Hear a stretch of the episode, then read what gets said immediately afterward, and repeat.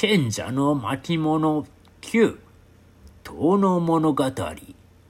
柳田国夫。存在とは用具性をもってあることだ。哲学者ハイデガーはそう言明した。でも存在にはもう一つの性質他者性がある。日本語で存在するはある。の他にいるとも言う。日本では古来すべての存在は他者としているものだった。存在者から他者性を切り捨てると用具性だけが残る。人間にとって存在から他者性を切り捨てて用具性を見出すことは合理的になることを意味する。近代合理主義革命以後人は合理的であろうとして非生物から他者性を切り捨て非動物から非哺乳類から非人間から他者性を切り捨ててきた条件次第では人間からも他者性を切り捨てられる。とはいえ現代では言語を返す心を持った人間だけに他者性を認め人間以外を他者とみなすことを擬人化偶像化と呼ぶ。だが存在は根源的には他者性を持つ。それを写生するもしないも人の勝手だ。日本民族学の開拓者柳田国夫が記した民族学誕生のモニュメント的書が遠の物語である。農商務省の管理だった柳田は日本各地の民話伝承に興味を持っていた。歴史家が資料をもとに描く歴史は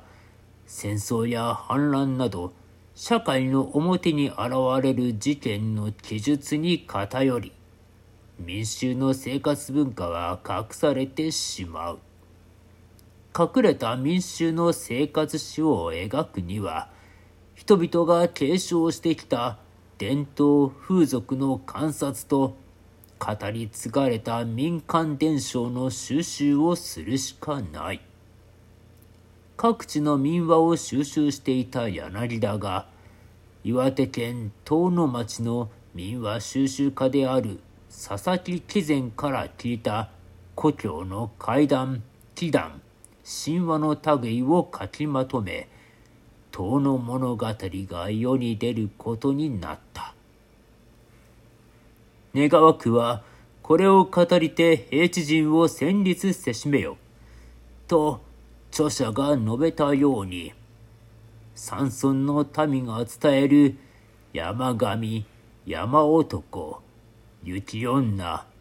天狗、大蛇、白六、狐、幽霊、座敷わらし、カッパなどとの開口の物語は、合理に走る都市民へ、怪異のリアルな実在を知らしめた。柳田は、妖怪や幽霊を科学によって暴かれるべき迷信とはみなさない。彼にとって怪異の伝承は人々の信仰のありようとその変遷の歴史を知るための事実だ。後の著書「妖怪談義」では他者としての水辺や水源に対する人々の畏敬の念が薄れていく中で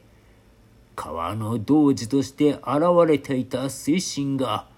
信仰を失って蛇と猿のハーフのような